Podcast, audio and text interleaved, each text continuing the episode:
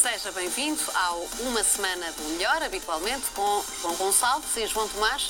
Hoje também com Jaime Calçado Carvalho. Foi jogador de basquetebol no Benfica e também ligado à Associação de Basquetebol de Lisboa, dirigente também no clube com funções na secção de basquetebol, mas eh, já o vamos eh, conhecer melhor. Primeiro, meus senhores, fica o agradecimento por estarem aqui presentes mais uma vez, eh, João Gonçalves, João Tomás. Uh, Jaime, seja muito bem-vindo. Já percebemos aqui que este seu benfiquismo está muito ligado ao uh, basquetebol, mas também já sei que há mais uh, por desvendar. Para já fica essa primeira pergunta, perceber, uh, afinal de contas, como é que é, como é que se tornou benfiquista, de onde é que vem esta, esta paixão, este gosto por este clube? Bom, para já agradeço o convite. sou sócio 608, com 72 anos filiação. É um pouco difícil explicar a razão por que me tornei benfiquista, não por questões familiares. Esses números também que revelou já por si só demonstram bem o nível de benfiquismo. Eu julgo que foi através de um, de um vizinho que, desde muito cedo, talvez com 6 ou 7 anos, me levou ao Campo Grande a ver os jogos de futebol, porque por razões familiares não havia da parte do meu pai nem da minha mãe nenhuma vocação específica para isso. E depois, aos, com 7, 8 anos, fui fazer ginástica à Jardim do Regedor, que era próximo de onde eu morava, e a partir daí, depois fui atleta de basquetebol em cinco épocas, duas como infantil, duas como júnior e uma como sénior. Mais tarde fui dirigente desportivo entre 71 e 75, ligado ao basquetebol nos mandatos do presidente Borges Coutinho. Depois ainda fiz parte da Comissão de Revisão de Estruturas que funcionou entre 1975 e 77 e a partir daí prestei a minha colaboração praticamente a todas as direções, mas noutra área que não a desportiva, na área das infraestruturas e do património, integrando várias comissões de obras que havia para tratar da construção das novas infraestruturas desportivas que ocorreram no antigo Parque Desportivo até 1997, foi quando, por razões profissionais, eh, abandonei ou deixei de, de, prestar a colaboração. De maneira que esta, em resumo, um pouco da, da minha vida ligada ao Benfica, que continua agora apenas como associado. E... Portanto, começou por assistir, eh, lá está, aos jogos uh, no antigo estádio. Como é que daí Antes depois... Ainda ainda no tempo do Campo Grande. Exatamente. Como é que daí depois uh, se deu essa ligação para o, para o basquetebol? Porque é essa preferência? Não, a ligação com o basquetebol aconteceu porque um jogador que era meu colega do liceu, que era o Manuel Campos, um dos grandes jogadores da década de 50, uh, eh, que jogava nos Júniores do Benfica, enfim, incentivou-me. Uh, eu fui uma vez ver um jogo de infantil e disse-lhe que nós jogávamos no liceu, eu disse, eu jogo melhor que aqueles que jogam lá. ah, então vai. Levou-me a um treino, e depois, no fim do treino, o dirigente da secção, que era o Augusto Carreira Tomás, disse-me: Olha, leva aqui uns papelinhos e diz ao teu pai que te vais inscrever. Mas e neste caso ficou, semana, ficou pelo basquetebol, nunca experimentou o futebol? Não, não. O basquete foi algo que me seduziu desde logo. Eu, aliás, considero que é a modalidade mais bonita que há.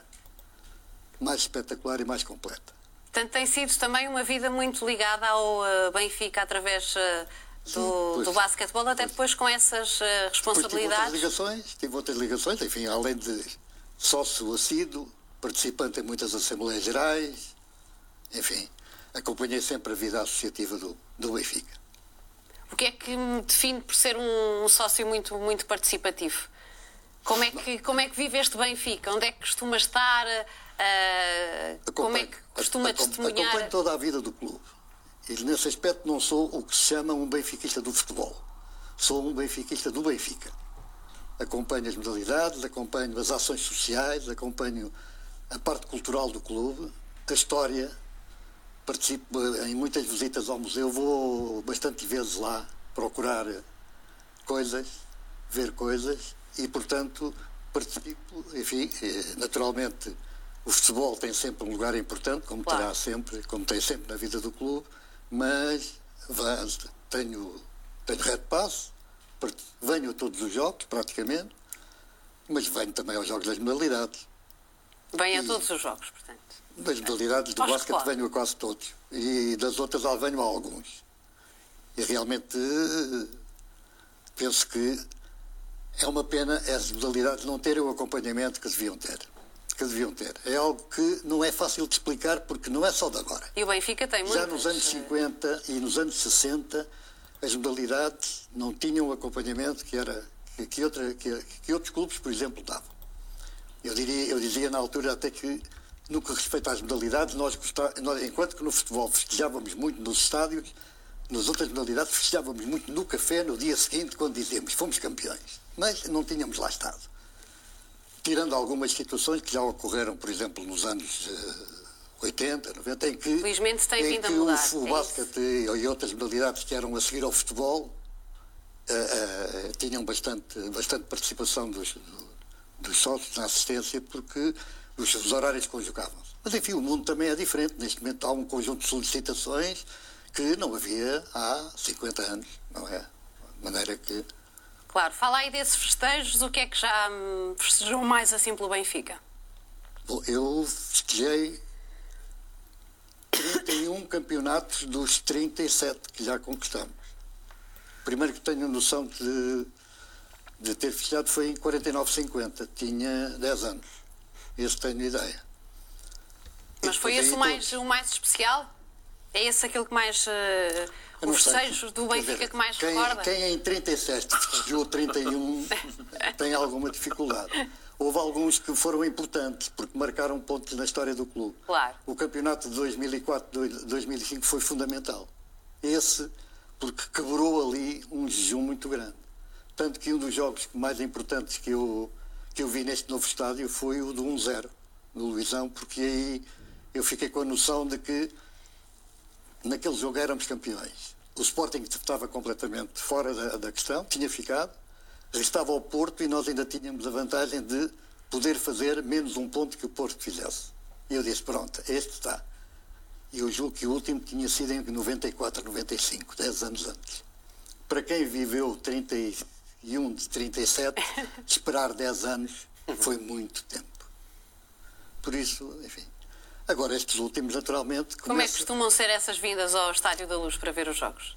Venho, venho normalmente com, com o meu filho, com os meus netos. Nós, enfim, não, não constituímos uma fila, mas temos quatro, quatro, cinco lugares. Portanto, aquilo que na seguidos. altura em que se tornou benfiquista não vinha de família, agora afinal já vai. Ah, isto agora foi. Já é uma já regra tenho- da família. Tenho um filho que é o Nuno, eh, sócio, e, e é sido mais, mais benfiquista do que eu, se calhar. E tenho um dos sete netos, cinco são sócios. Cinco são sócios. Portanto, é uma, uma família Já de vem. benfiquistas, como dizia. E vêm todos aos jogos, dizíamos, estava a começar a contar-me, vem com o seu Não, filho, tá. vem. Venho com o meu filho, vem dois, eh, a, minha, a minha neta também, uma das minhas netas também tem Red Pass. Um dos meus netos não, eh, teve até há quatro anos, mas entretanto foi estudar para os Estados Unidos e agora eh, deixou de ter Red Pass, mas quando cá vem, não perde nenhum jogo. Não perde. Ele está cá agora e já cá veio. Já cá veio. Já cá veio. Falou desse jogo que viu eh, no Estádio da Luz e fora.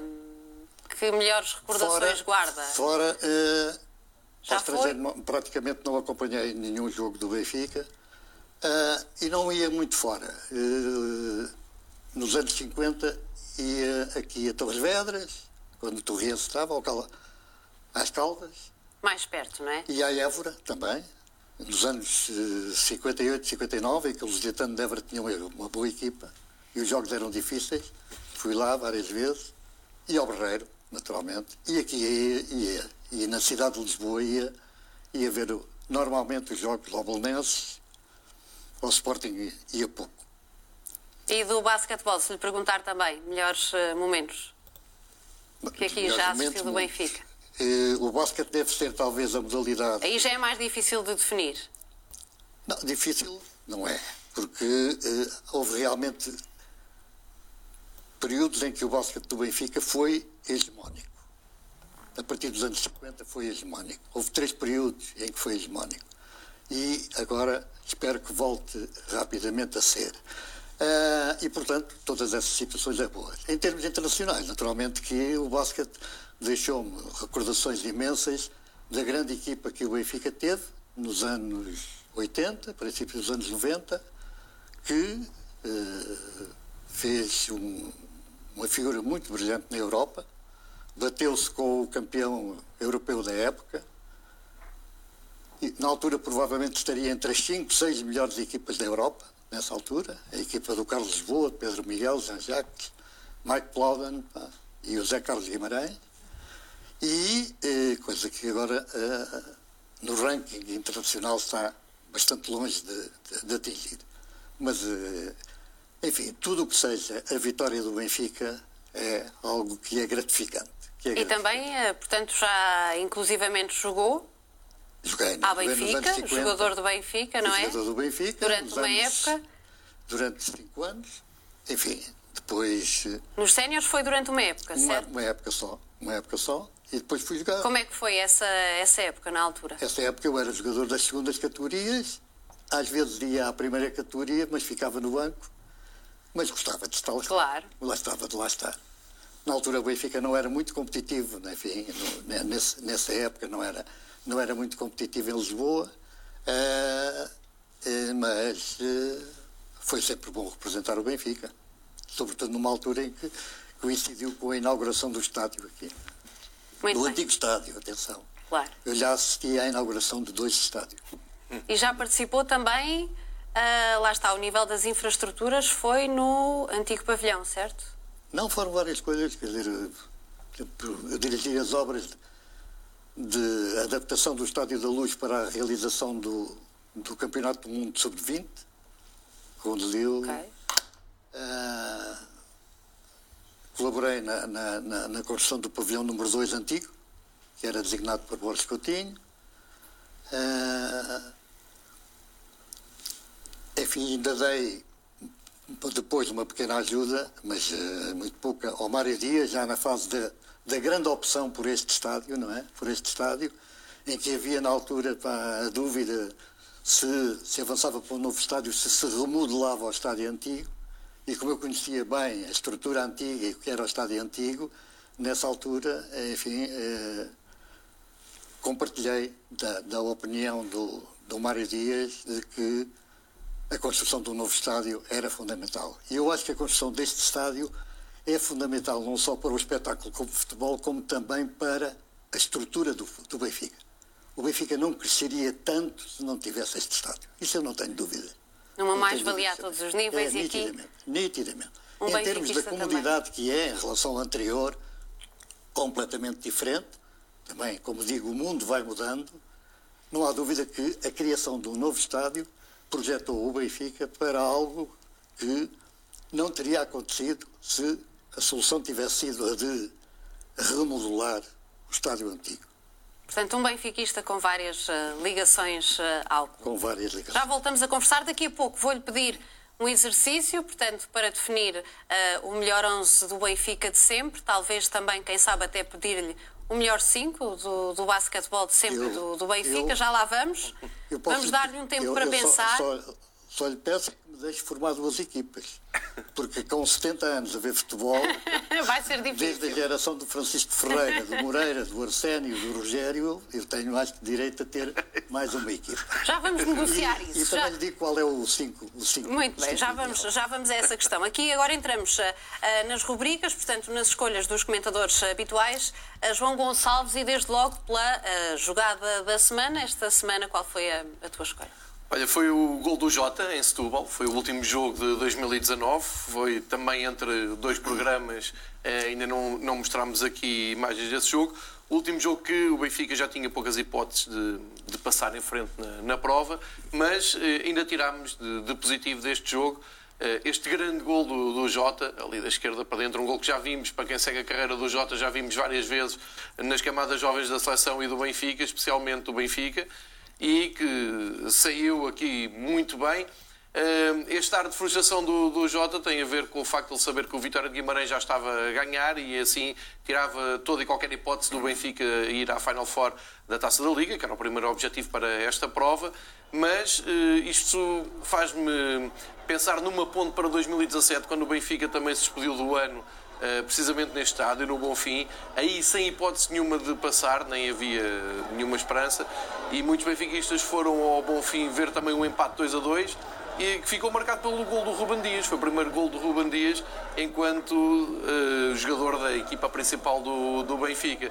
E portanto vou dar os parabéns ao Jota por este gol e pode ser e que, que também este... já tinha marcado sim, na taça da, sim, na taça da Liga. E eu acho que este ar dele tem muito a ver com isso, porque ele uh, não tem sido feliz no, nos jogos do, do, campeonato em termos de finalização. Há um jogo em que ele entra e um guarda-redes faz uma defesa espetacular e logo assim o Vinícius, com menos minutos em, em campo, fez logo um golo.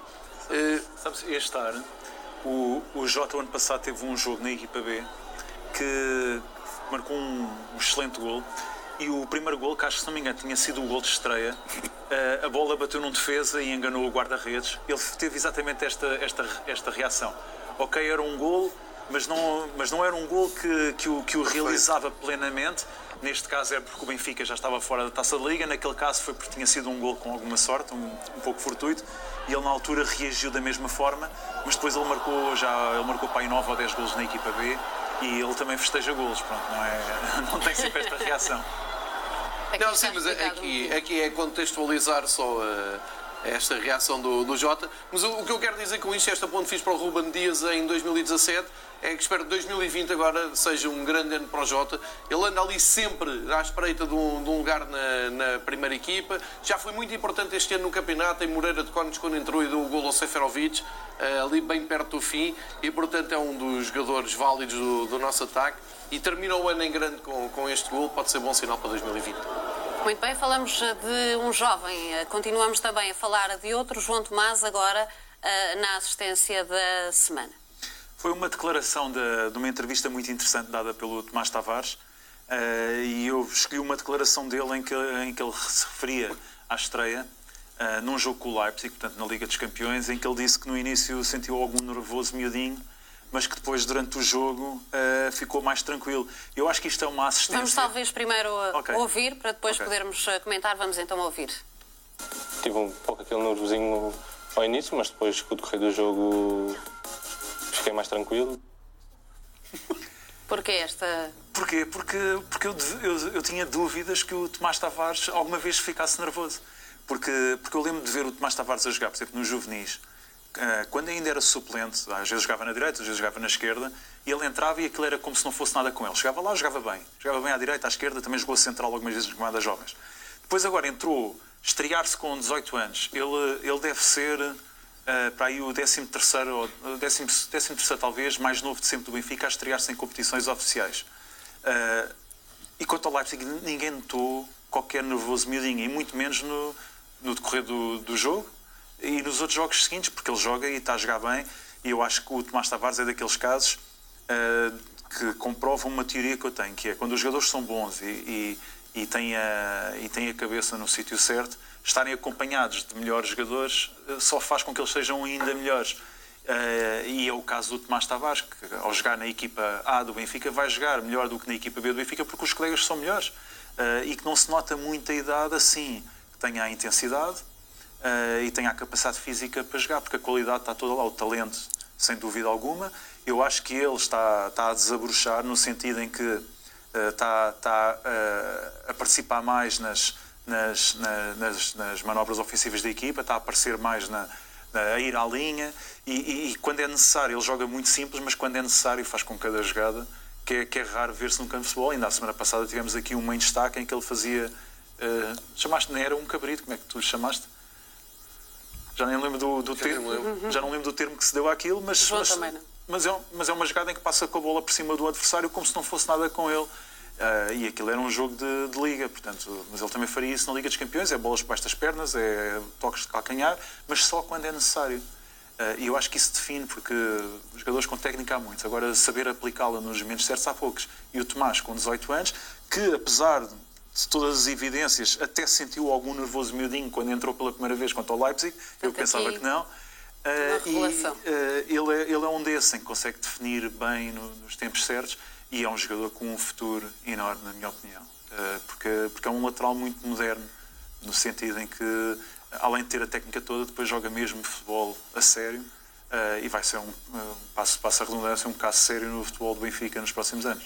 João Gonçalves, o Tomás Tavares que falava da estreia pelo Benfica, leva-nos também a falar de uma outra estreia, neste caso também nessa uh, rubrica para a assistência da semana, que vai Vai para Tiago Dantas, é, é, isso mesmo, é outra estreia. Só para dizer que aquele jogo no Bonfim e a taça da Liga este ano não foi uh, algo que tenha acrescentado muito à história do Benfica, mas uh, serviu para uh, vermos este gol do Jota, pelo menos, para, para ver um outro jogador que a seguir também vou destacar, mas para assinalar a estreia do, do Tiago Dantas, que é uma esperança que eh, eu acho que todo o universo benfiquista sabe que ele vai, vai ser grande jogador, todo o universo benfiquista espera que ele chegue à primeira equipa e que um, mostre aquilo que tem mostrado nas camadas jovens e simbolicamente estreou-se neste jogo com, com o Vitória, foi lá para dentro num jogo a sério, eh, já mostrou alguns pormenores e eu acho que eh, se não for em 2020, há de ser em 2021. É uma questão de tempo até o Tiago Dantas pegar uh, na equipa, nomeadamente esta semana, em semana de entrevistas de fim de ano,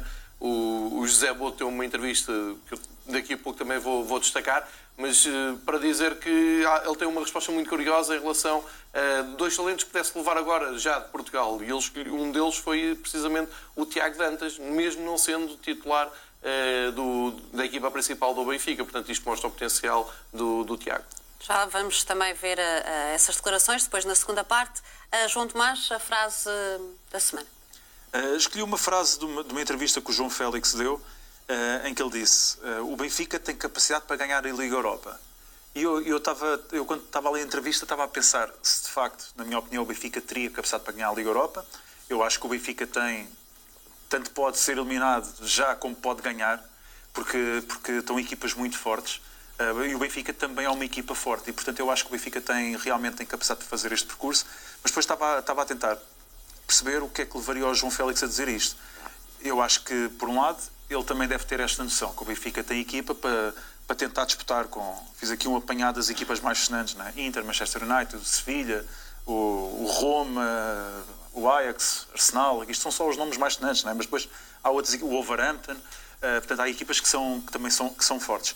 Mas também, por outro lado, eu, o ano passado teve a experiência de ter chegado aos quartos de final uh, e do Benfica ter estado muito perto aqui na luz, de ter feito o quinto gol contra o, contra o Eintracht Frankfurt e depois acaba por sofrer o segundo contra a corrente do jogo e o resultado fica em 4-2 e depois o Benfica só não passa, porque na Alemanha sofre um gol que é, que é um fora de jogo escandaloso, que, que quer dizer que todas as pessoas disseram ah, aquilo convida ao árbitro, se tivesse havido na Liga, como, há, como havia na Liga dos Campeões, nunca teria sido gol. Mas eu acho que é absolutamente inconcebível que um fiscal de linha que está no campo não, não marque aquele fora de jogo. Uh, e, portanto, o Benfica teria passado e teria estado nas meias finais. Além disso, no passado recente, estivemos em, em duas finais, que perdemos uma grande, em grandes penalidades, outra nos últimos minutos, e, portanto, o Benfica está, neste momento, está num nível de que, uh, para já, tem estado constantemente na fase de grupos da Liga dos Campeões e foi 10 anos consecutivos e só, só uh, Bayern, Barcelona e Real Madrid é que o conseguiram fazer nestes últimos 10 anos, além do Benfica. Uh, e depois tem, já teve em oitavos de final, já teve também duas vezes nos quartos de final no, nos últimos anos, e depois tem ido à Liga Europa, feito bons percursos, portanto eu acho que o Benfica está numa posição neste momento em que na Liga Europa uh, há de haver um ano que pode calhar perfeitamente que, que, que a sorte sorria para as nossas cores uh, até porque uh, o Benfica de voltar a ganhar uma competição europeia. A maldição do Bela Gutmann é coisa que não existe. Ainda esta semana vi uma carta escrita pelo Bela Gutmann em 63 ao José Águas a desejar, a manifestar o seu desejo e a sua crença de que o Benfica ganharia a final de 63. Portanto, isto desmente qualquer teoria uh, parva sobre, sobre maldições. Uh, e, portanto, pode ser que seja já este ano. Muito bem. Uh, João Gonçalves, avançamos para o MVP da semana antes de fazermos uh, um intervalo. A escolha vai para. Vai para o Morato, que também se estreou, mais uma estreia, e que fica ligado àquele golo uh, impressionante do Vitória de Setúbal já a acabar o jogo, o golo do Guedes.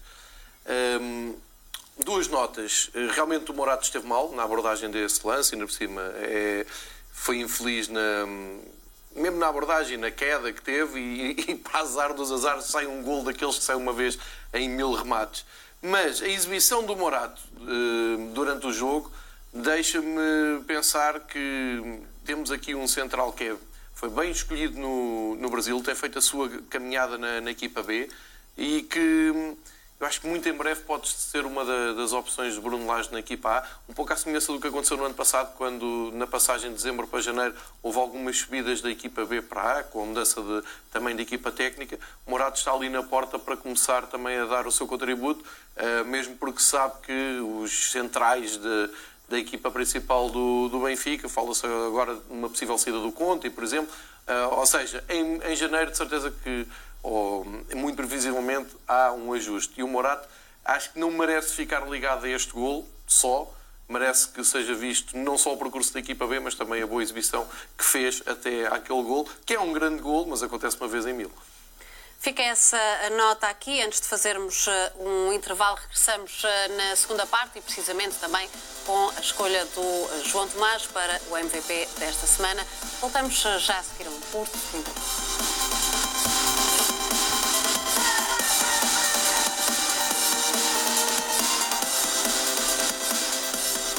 Deste antigo jogador de basquetebol do Benfica. Para já, as escolhas dos comentadores eh, habituais em relação aos, às rúbricas eh, do programa. Aliás, João Tomás, há pouco, a João Gonçalves, eh, para MVP da semana, escolhia Morato. Aqui a tua escolha vai para. Vai para o, vai para o Bruno Lage, porque, porque foi considerado pelo Jornal do Benfica a figura do ano. Eu acho que isso é de salientar num ano em que, em, 52, em 56 jogos, conseguiu 42 vitórias, isto dá, em todas as competições oficiais, isto dá 75% de vitórias e é o quinto melhor registro, na atualidade é o quinto melhor registro sempre do, na história do Benfica. Uh, o primeiro só fez 13 jogos e foi o Manuel Alexandre, uh, e foi nos anos 40. Uh, mas depois à frente dele tem, tem o Lars Seisler, o Jimmy Hagan e o Fernando Riera. e o Fernando Riera tem apenas mais meio por cento de, de, de, porcentagem de vitórias. Aliás, antes do empate em Setúbal, o Bruno Lage estava em quarto, Pronto, agora está em quinto. Eh, de qualquer das formas, é um, é um, tem sido um ano extraordinário, num ano de, de estreia uh, em, em, no, numa equipa, como treinador principal de uma equipa de, de, como o Benfica, uh, ganhar o Campeonato Nacional, ganhar a Supertaça com, com imensas goleadas. Uh, e depois esta percentagem de vitórias parece que é assim, 75% qualquer treinador pode lá chegar, mas a média do Benfica são 66%. Eh, portanto, isto significa que houve muitos treinadores que, estiveram abaixo de dois terços, quando ele está ali nos três quartos, eh, e a tendência parece-me claramente para, para manter, porque, eh, porque isto considera todas as competições, já, já é um, um ano intercivil, com, com o mais, mais variado tipo de, de, de adversários, e o Benfica com o Bruno Lage tem apresentado sobretudo consistência. consistência a ganhar, não é? E, e eu acho que, que a tendência será para se manter. Entramos aqui já também, mais ou menos nesta segunda parte, numa espécie de uh, resumo daquilo que foi uh, este ano. Uh, João Gonçalves, esta imagem da semana vai de encontro a isso mesmo? Vai, podia ser a imagem do ano, é a sequência do que o João Tomás aqui apresentou. São os números que Bruno Lage apresenta em 2019. até maio, Bruno Lage foi uh, unânime em todo o universo benfiquista e até na comunicação social, uh, depois de. São, estes, são exatamente estes números que eu queria destacar. Uh, na Liga Portuguesa tem 33 jogos, 31 vitórias, um empate com o Belenenses, ainda na época passada, a derrota no Clássico e depois 109 golos marcados, 21 sofridos. Quando eu dizia que até maio foi unânime e entusiasmou tanto benfiquistas como até a comunicação social, depois, quando se percebeu que, uh, apesar da derrota com o Porto, o Benfica ia continuar a jogar bem, a ganhar, a somar vitórias, a chegar a estes números que são absolutamente uh, incríveis. Eu, eu, não sei, não, não, não tenho esta, uh, esta memória do João, nem, nem estudo estes números assim, mas assim, o olho nu, eu diria nem nos meus melhores sonhos um treinador do Benfica cumpria um ano civil com estes números no campeonato. Isto é incrível. Só em dois jogos é que não, que não venceu. Ah, isso é de longe o melhor. É que tem que ser, 31 não é? vitórias em 33 jogos dá quase 95%. Isso é de longe o melhor e com melhor. grande distância. Pronto, eu acho que eu já vi de tudo aqui no, no Benfica, já passei aqui mal, lembro-me dos 10 anos que tivemos sem ganhar o campeonato, lembro-me de ter festejado também efusivamente esse, esse campeonato, mas nessa altura, ou se num desses 10 anos me dissesse para ter calma que em 2019 ia aparecer um treinador que ia ganhar 95% dos jogos, eu diria que essas pessoas eram malucas, eh, mas eh, felizmente vivi o suficiente para assistir a uma época destas e só espero que em 2020 esta tendência se mantenha e que continue a quebrar recordes, porque estamos muito bem treinados por Bruno Lage. Jaime, caso eu lhe pedisse uma lista dos melhores treinadores do Benfica, Bruno Lage entraria nessas suas escolhas? Os números, por estes motivos, os por números estes são números? indiscutíveis, não é? E, portanto, estando ainda no início de uma carreira que se prevê que seja longa e promissora, para já era. Mas há outros grandes treinadores da, da Gutmann. Claro. Outra Glória. Outra Glória precursor da grande remodelação do futebol do Benfica e do futebol português. Depois a Bela Gutmann. Uh, o, o, não posso deixar de mencionar o Tony, porque o Tony era uma espécie de, de desgraçado, de treinador vítima. Tudo era exigido ao Tony. Nada era desculpado ao Tony. E, portanto, eu acho que o Tony é merecedor dessa palavra de pegou várias vezes na equipa, foi campeão, conduziu a uma final europeia, mas o Tony era sempre um problema. E por isso eu presto aqui essa, homenagem ao Tony. Mas também o Ericsson marcou nitidamente. Um que eu apreciava muito porque lançou muitos jogadores jovens, o John Mortimer. Chalana foi lançado por ele, o Alberto, o Vitor Martins, uma série de. Uh, e houve uma série de treinadores, o Jimmy Hagan teve um, um sucesso enorme em termos de resultados, enfim, foi dos mais.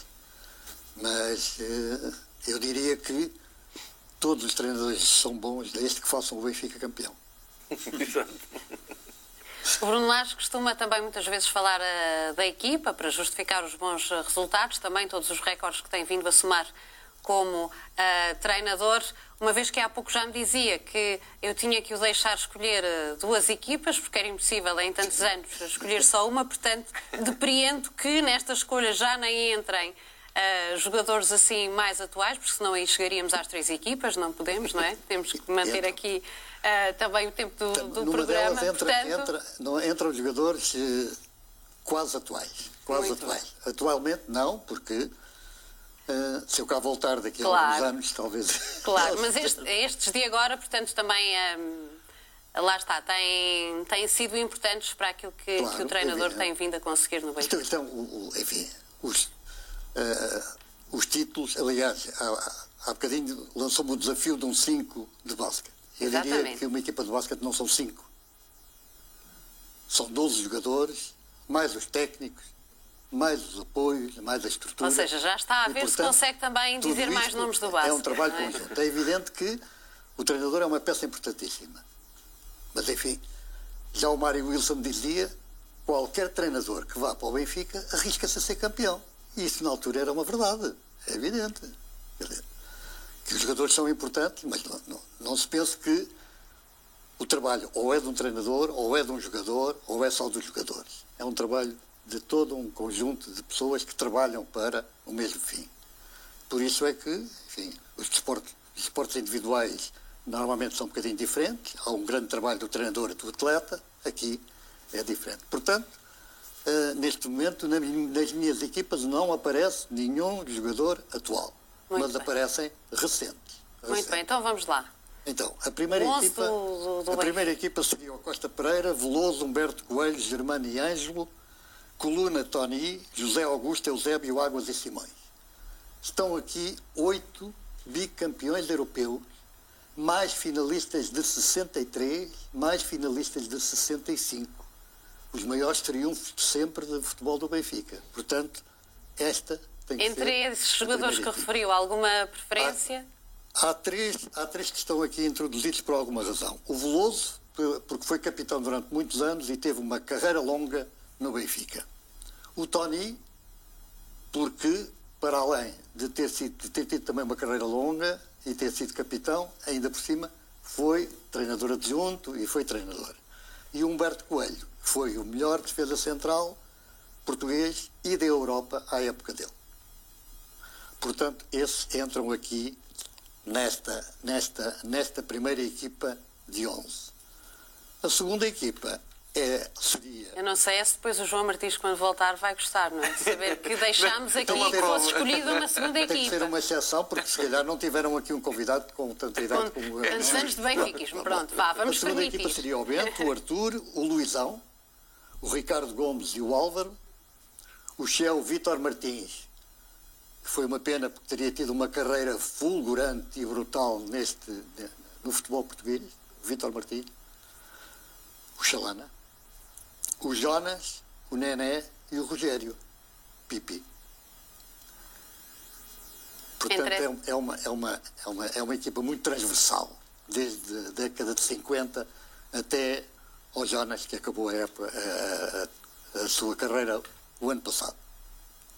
João, boas escolhas. Entre a primeira e a segunda há um que, que desequilibra, que é o Eusébio. Onde estiver o Eusébio é sempre a melhor. É o desempate. É o desempate. Sim, é bem É o desempate. Mas mesmo assim são duas equipas muito, muito equilibradas. Se fosse um plantel, era para sermos campeões europeus todos os anos. Não é? Se Era, tudo, dizer, tudo junto na mesma altura a jogar. Só, só por algumas razões é que nós não fomos eh, tricampeões europeus. A final de Londres foi terrível. Uma equipa nitidamente superior ao Milão, ah, mas enfim, tivemos vários contratempos. Foi eh, a lesão do, do Coluna, que era fundamental na altura, não havia substituições. O Eusébio muito marcado e, E jogou infiltrado. e jogou infiltrado. Ah, na altura houve uma grande polémica porque jogou o Torres essa final e a dúvida era se devia ter sido o Águas ou o Torres. Foi um grande dilema da época, foi a entrada do Torres para substituir o Águas. Lembro-me da, da massa associativa, a discussão que havia, não é? Ah, mas podíamos ter sido. Depois tivemos que jogar a final de 65 em Milão, no campo do adversário, em condições climatéricas difíceis, com uma infelicidade do Costa Pereira, também decorrente das condições do, do relevado. E depois, a final de 78, eu estava convencido que, quando vejo o Eusébio rematar a 5 minutos do fim uma bola que ele normalmente, eu diria, desta vez somos campeões europeus. O guarda-redes conseguiu defender e depois no prolongamento fomos traídos um pouco pela. também a jogar no campo do adversário. Essa final foi disputada também um Wembley. em Wembley contra o. United. Nessas suas escolhas, portanto, um jogador eh, mais recente, aliás, já terminou a, a carreira, mas porque é que o Jonas, entretanto, eh, eh, O Jonas foi, foi dos melhores jogadores que tecnicamente apareceu nos últimos 20 anos a jogar em Portugal. Ah, aliás, curiosamente, eh, quando o Eusébio deixou de jogar, a categoria do Eusébio, que já era patente, para mim tornou-se evidente quando, de repente, eu vi que sem o Eusébio parecia tudo mais complicado. Uma pessoa ia para o campo parecia tudo mais complicado, mas porquê? Porque o Eusébio era de tal maneira a sua classe que simplificava tudo.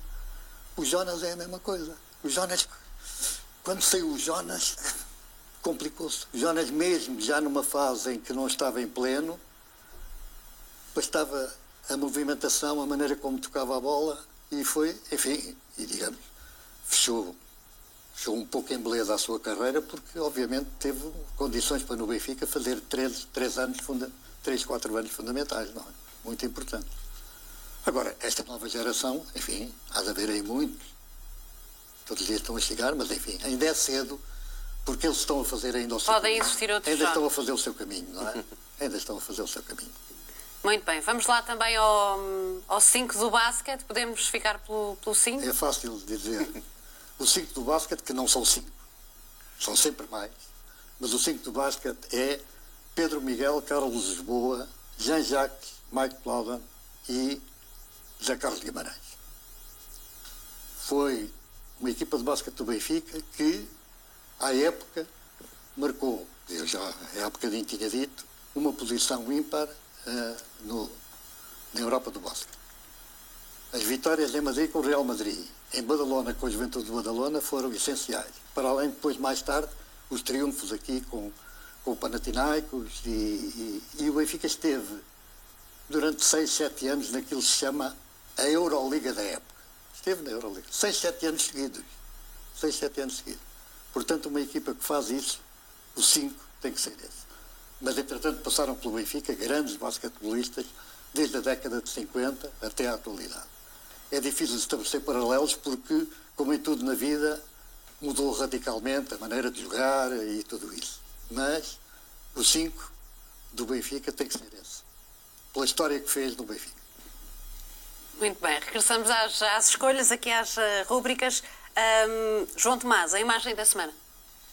Uh, foi a evolução que houve durante o ano.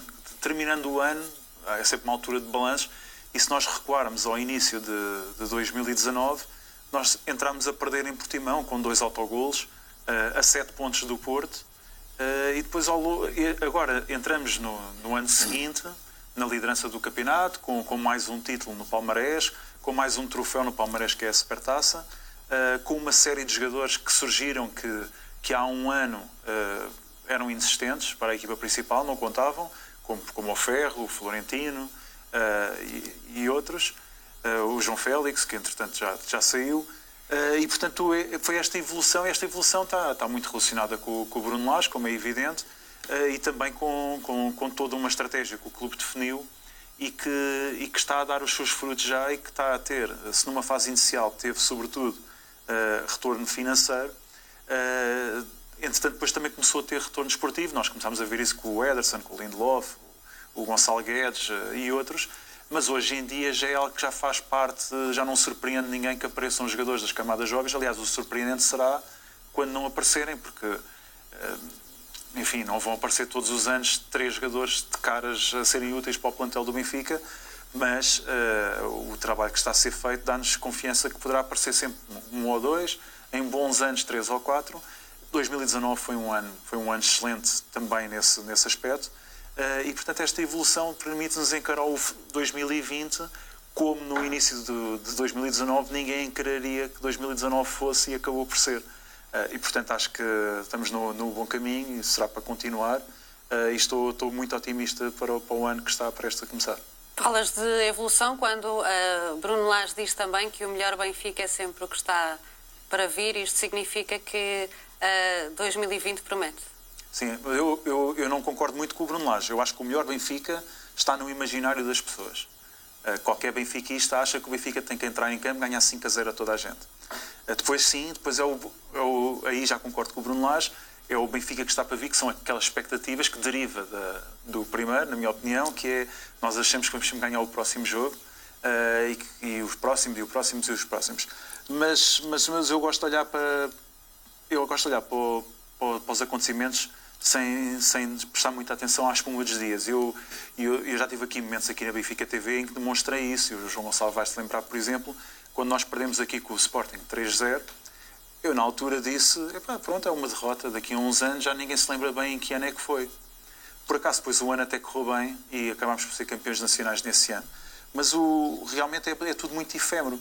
Só que depois, olhando com, com, algum, com algum distanciamento, nós neste momento já podemos olhar para 2019 como um todo. Uh, e há números que, que, que, eu depois até hei de referir numa, numa rubrica à frente, que, foi realmente um ano muito bom. Uh, é um ano em que podíamos ter ganho mais do que ganhámos, mas tendo em conta as perspectivas que existia para o ano que, que iria ser e, e, aquilo que foi, os 5 a 0 na Supertaça ao Sporting é um jogo que acontece, é uma goleada, já não dávamos 5 ao Sporting desde 1986 já tínhamos ganho 6 a 3 no campeonato, mas 5 a 0 desde 1986. Uh, ah, mas isso é um jogo que só existe porque conseguimos ser campeões no, no, na época anterior e que foi uma época que já ninguém, já ninguém acreditava, tirando se calhar os jogadores, e se calhar os jogadores só começaram a acreditar quando, quando houve a troca de treinador e foi o Bruno Lage. Uh, e pronto, depois enfim, as 15 vitórias consecutivas no campeonato fora é um número que é impressionante e que é o segundo melhor de sempre. E portanto, enfim, eu acho que este ano, sobretudo, além de todo o contentamento que, que nos deu, eu acho que nos dá que é, é auspicioso também para, para, o futuro imediato. E esses 5-0 números? Esse 5-0 ao Sporting foi a meia parte, em 86. Ao intervalo havia Não, 5-0. esse foi 78. Em 78. 78. Havia 5-0. Aos 38 minutos havia 5 a 0 em 78. E acabou o, 5 a 0. O de 86 é interessante porque foi num dia de semana. O- nós, os três, devemos ter vindo. Estava a trabalhar, mas também veio, claro. O, o- eu faltei à escola, o João Gonçalves faltou à escola. Eu tinha aulas de manhã. Pois, ah, eu não, eu por acaso tinha à tarde, mas o meu pai achou que há prioridades na vida e ensinou-me que há prioridades na vida. E foi uma quarta-feira à tarde, dia de trabalho, e o estádio estava, sei lá, umas 70 mil, 80 mil pessoas à vontade. À altura o estádio levava 120 mil. E, e pronto, e foi 5 a 0 e, e eu lembro perfeitamente do último golo, o Vando a marcar o golo isolado e a correr para o- no topo sul, a correr para a bancada. Foi, como uma volta foi- olímpica. Foi divertido. Bem, falavas aí de, de números que justificam também hum, esta evolução ah, neste ano, que estão já nesta próxima ah, rubrica tua. Falas de, de golos, são esses os números ah, Sim, que falavas? Em, em competições oficiais. Eu entendi destacar este número porque, porque, porque o golo é, é a essência do jogo e o Benfica, durante o ano civil de 2019, marcou 148 golos em jogos oficiais. Eh, e eu tento- fui tentar perceber se isso era assim alguma coisa assim tão de extraordinário. Sabia que era, mas, mas fui tentar ver. E o Benfica só foi o quarto ano, que marcou, o quarto ano civil que marcou mais golos na sua história em competições oficiais. Uh, em 64 fez 186, em 62 164, em 65 151 e depois em 2019 fez os 148 que já tinha feito em 1943.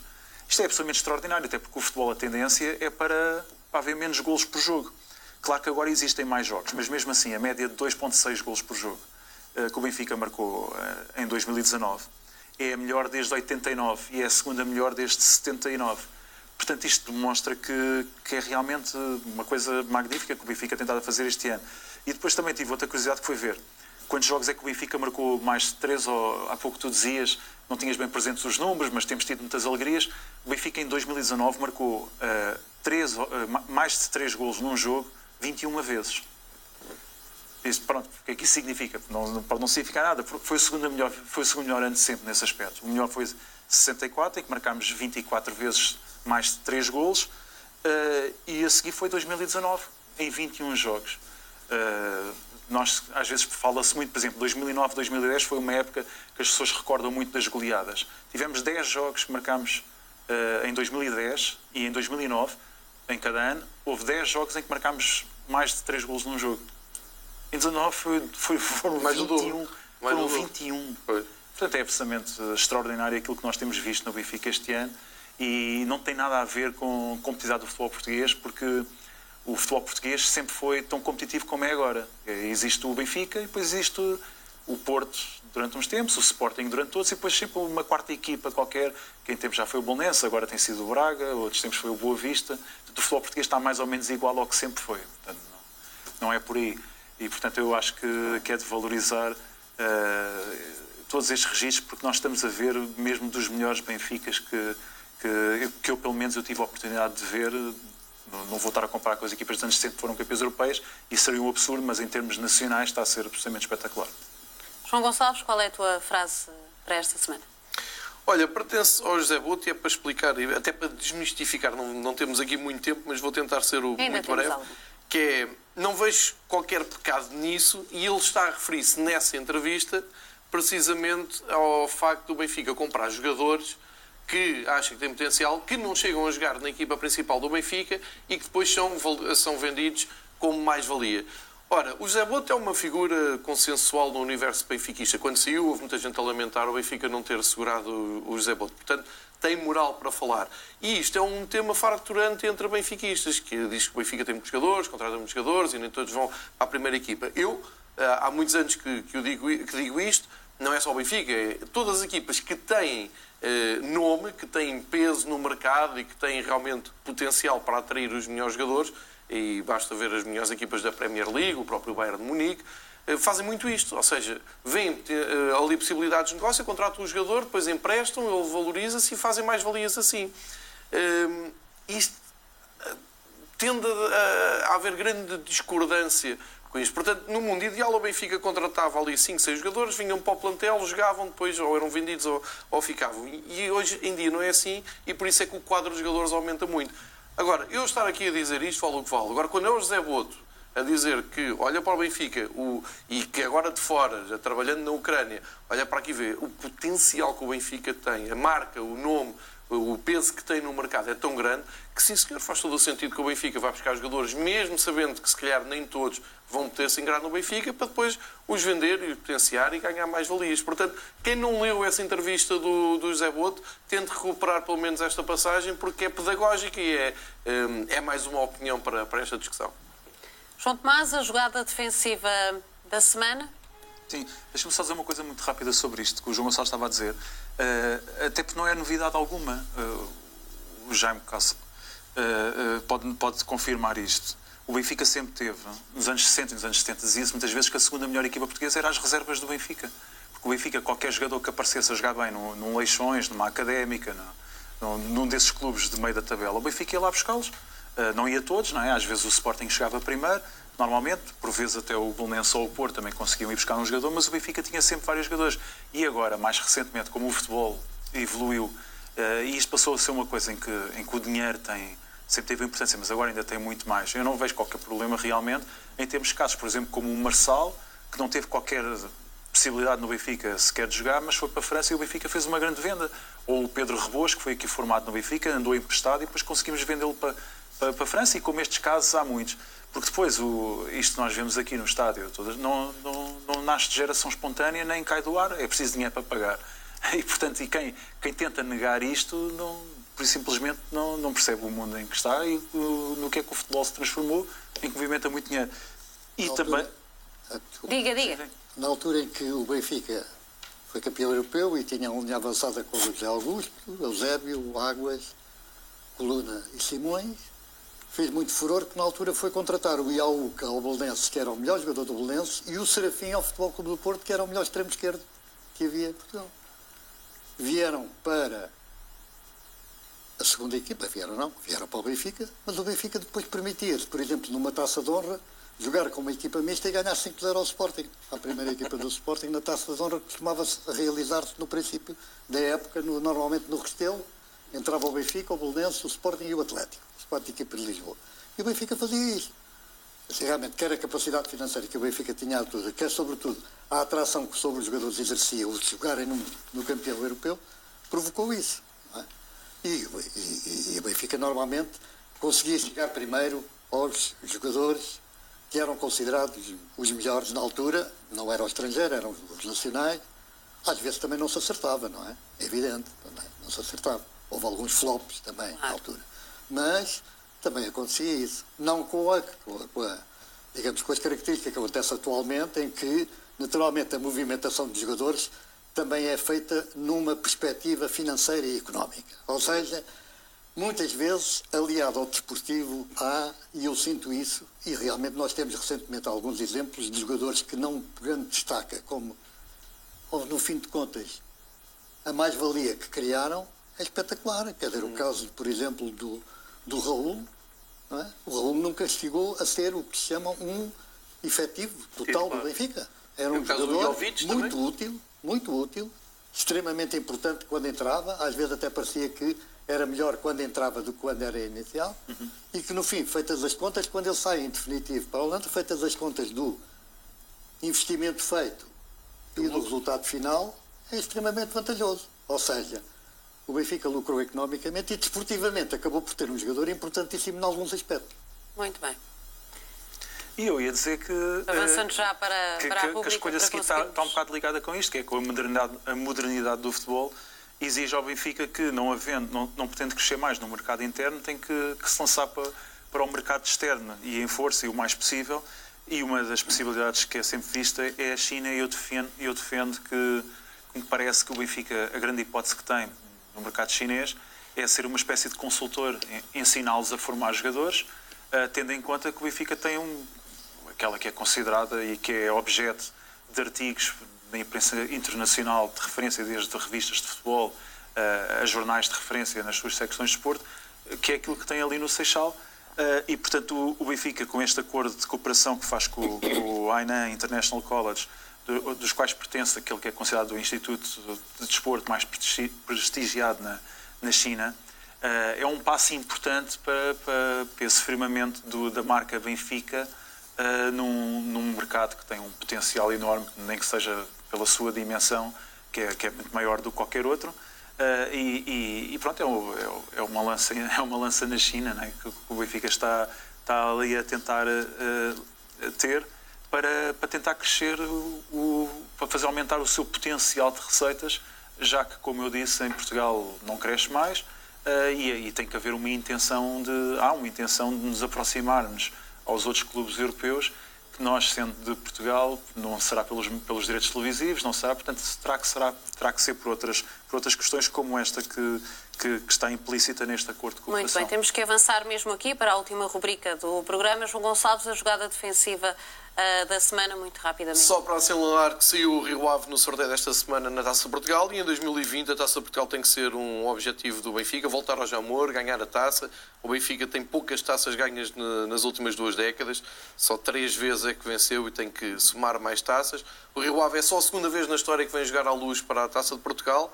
Uh, será um, um, jogo equilibrado, mas uh, acho que faz parte dos objetivos logo de 2020, dos primeiros uh, jogos competitivos e oficiais, uh, vencer este jogo com, com, o Rio Ave. Rio Ave que vem do, de um jogo em que foi muito prejudicado na raça da Liga, mas espero que isso depois não tenha que ser compensado noutras provas. Muito bem. Jaime, uma última pergunta para si. Eh, portanto, esta é uma semana do melhor, o último deste ano. Algum desejo especial para o Benfica para 2020? Muito rapidamente. A dos eixos desportivos, naturalmente. Claro. A revalidação, a, enfim, do, do Campeonato Nacional e como dentro da minha modalidade desportiva, e já fiz votos ao treinador de que este ano seja a reconquista no basquetebol.